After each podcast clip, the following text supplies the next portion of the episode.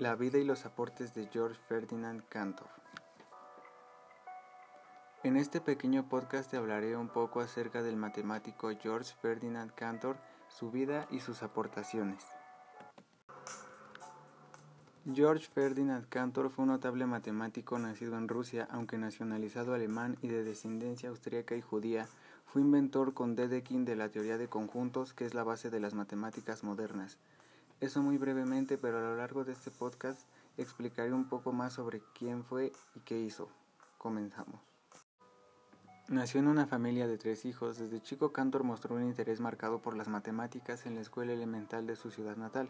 Sin embargo, su padre deseaba que su hijo mayor hiciera la carrera de ingeniero militar, pero después de realizar estudios secundarios en colegios privados de Frankfurt, en 1859 entra a la Escuela Politécnica de Darmstadt, pero deja aquella escuela de ingeniería militar en 1862 para emprender estudios superiores en Zurich, que abandona en 1863 después de la muerte de su padre. En 1863 entra en la Universidad de Berlín, donde estudia matemáticas, física y filosofía. Kummer, Weierstrass y Kronecker eran en aquel entonces los tres grandes matemáticos alemanes y en particular Kronecker estimuló vivamente a Cantor para que se interesara por la teoría de números, Comienza su carrera como profesor en la Universidad de Halle y publica sus primeros trabajos, todos consagrados a la teoría de números. En 1872 conoce en Suiza a Richard Dedekind y ese encuentro será el comienzo de una larga amistad entre estos dos célebres matemáticos.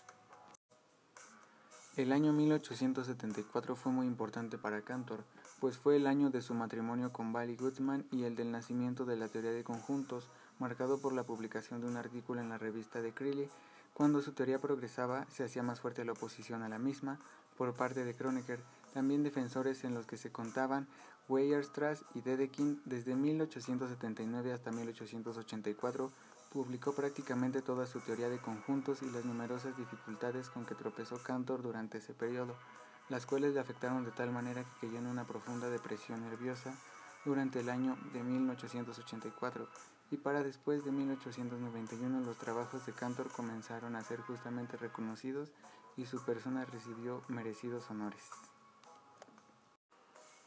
La teoría de conjuntos de Cantor. El conjunto de Cantor, llamado así por ser aporte de George Cantor en 1883, es un destacado subconjunto fractal del intervalo real 0,1, que admite dos definiciones equivalentes. La definición numérica es el conjunto de todos los puntos del intervalo real 0,1 que admiten una expresión en base 3 que no utilice el dígito 1. La definición geométrica de carácter recursivo, que elimina en cada paso el segmento abierto correspondiente al tercio central de cada intervalo. Además de una curiosidad matemática, contradice una intuición relativa al tamaño de objetos geométricos. Es un conjunto de media nula, pero no es vacío ni numerable. La teoría de los números irracionales de Cantor. Un número irracional es un número que no se puede escribir en fracción. El decimal sigue para siempre sin repetirse. Ejemplo, pi es un número irracional. El valor de pi es 3.1415, 9265, etcétera, etcétera.